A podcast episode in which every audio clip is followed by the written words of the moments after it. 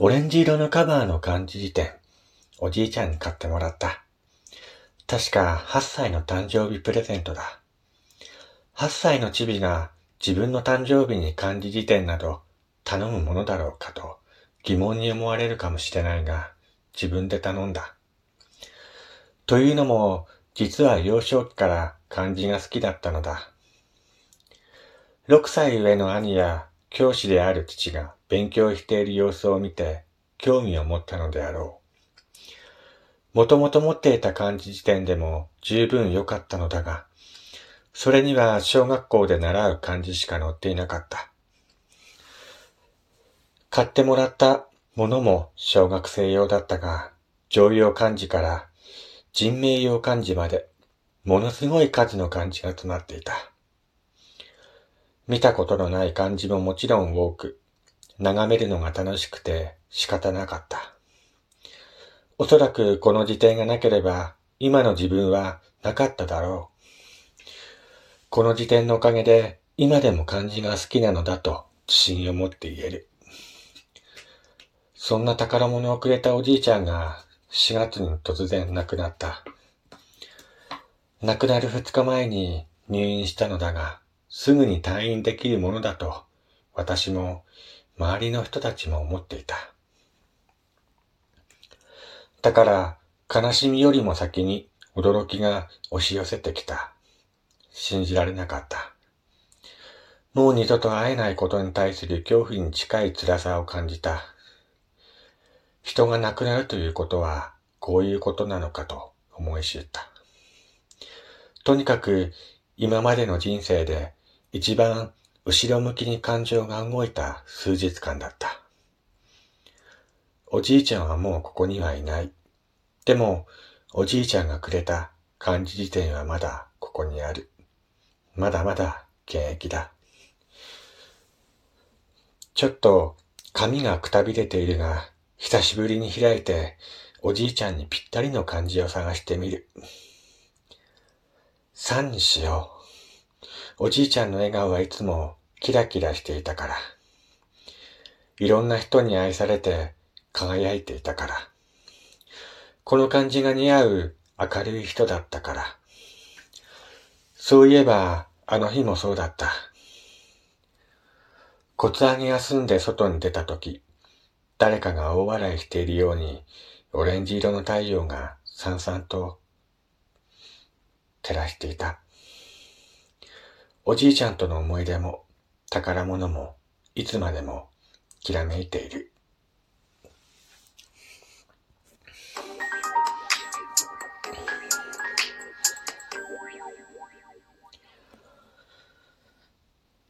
はい、えー、どうも皆さん、こんにちは、こんばんは。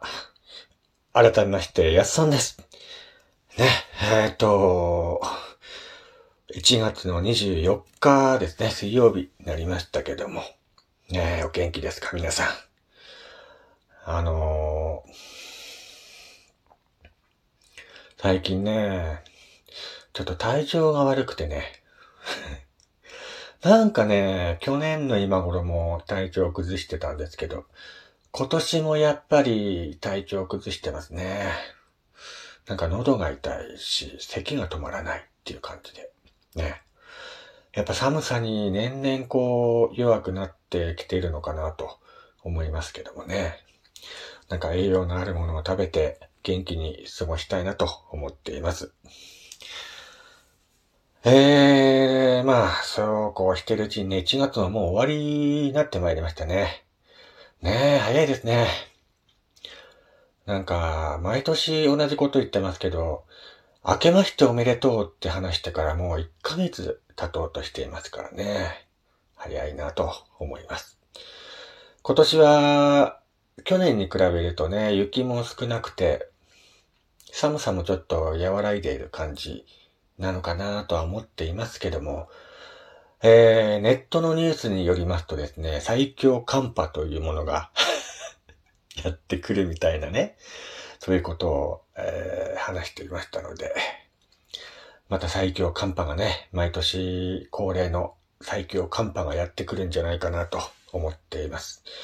えー、どこでしたっけね？アメリカでしたっけか？マイナス50度とか、そんなニュースをね、ちらっと見ましたけども。あれ違ったかな？なんか海外のアメリカとかどこだかで最強寒波が来てて、マイナス50度っていうね、えー、とんでもないことになってるみたいですけども、マイナス50度って言ったらもう、外出歩けないですよ。ねえ。もう、なんかこう、地球がね、ちょっとは、ここ数年、ここ数十年か、ねえちょっと異常な感じで、なんか寒くなったりね、暑くなったりしてますけどもね。やっぱり地球があちこち、ね、傷んでるのかなとは思いますけども。この先、地球という惑星はね、どのぐらい持つのかなーなんて考えたりもするんですけどもね。まあそんなこと考えててもね、しょうがないんですけども、ね、今年の正月ですか？正月に、ね、地震がありましたじゃないですか。やっぱりそれも、やっぱ地球の、なんか、おかしいからなんじゃないかなと思ってはいるんですけどもね。まあ、そういう大きい地震っていうのはね、定期的にやってきてるみたいなのでね、やっぱ過去にもやっぱ明治時代の頃にもね、大きい地震が来て、周期的にやってきてる地震みたいですけども、ね本当にこう、環境というか自然災害にはね、どうあがいても人間っていうのは逆らえないのでね、いつ何が起こるかわからないっていう中で、本当忘れた頃にね、やってきますからね。本当いつ何が起きてもいいように、あの、いろいろ準備しておきたいなと思いつつもね、実際は何にも準備してないよっていう感じですけどもね。本当に大変だなと思いますね。また僕もあの、やっぱり東日本大震災を経験しているので、もう人事ではないなと思いますし、その、現地の皆さんの苦しさとか、そういうのもわからなくもないんですよね。やっぱり、前も話しましたけど、何でもね、築き上げるにはすんごい時間かかるけど、壊れるのは一瞬だなっていうことをね、本当改めて、えー、身に染みた出来事でしたね。まあ僕もあのー、少ないながらね、あのー、スーパーの募金箱に募金して、少しでもね、あの、現地の皆さんが一日でも早く前みたいなね、暮らしに戻れるようにという願いを込めて募金させていただきましたけどもね、まだまだ時間はかかるんじゃないかなと思います。え、ということで、今回ね、えー、冒頭にお話ししました、えー、お便りなんですけども、えー、まあ、なんだろう、おじいちゃんからもらった漢字辞典っていうのでね、えー、大切にしているっていうお話でしたけどもね。なんとなくね、この、お便り読んで、僕もわかるんですよね。あの、僕もやっぱり、小学校ぐらいの頃、辞典読むのがすごい好きで、ほんと好きだったんですよ。だか漫画、うちってあの、小さい頃ね、あまり漫画読むんじゃないよっていう風に育てられた家庭だったんで、やっぱ家にあるもの、何か読むのないかなと思った時に、辞典が目について、そればっかり読んでた時期ありましたね。小学生、高学年の頃ですかね。まあ、意外とあの、辞書って、やっぱ何かを調べるときとか、そういう時にしか、あの開かないと思うんですけども、意外とね、読んでみると面白いんですよ。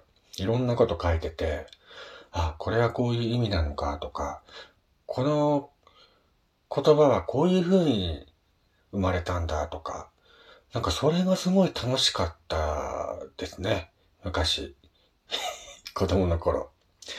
小学生の時にお前何読んでんだよって話ですけどもね。まあ、とにかくね、なんか、わかる気がしますね。うん。まあ、本当にあの、見たことのない漢字がたくさん載ってて、本当読むだけで楽しくてね、仕方なかったなっていうふうなことを、ふと思い出したお便りでしたね。本当に。はい。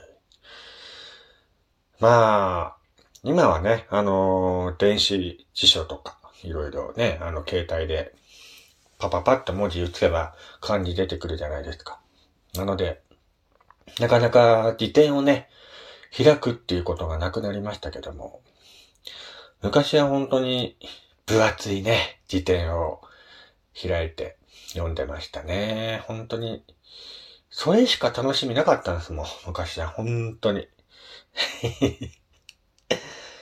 まあ、た、なんだろう。そういう時間があったから、今の自分がね、少しはいるんじゃないかなと思ったりもしますけども。ね。はい、えー、ということで、えー、1月もそろそろね、終わりに近づいてまいりましたけども、ね、お互い元気に頑張っていきましょう。えー、それではまた次回お会いしましょう。お相手は、やすさんでした。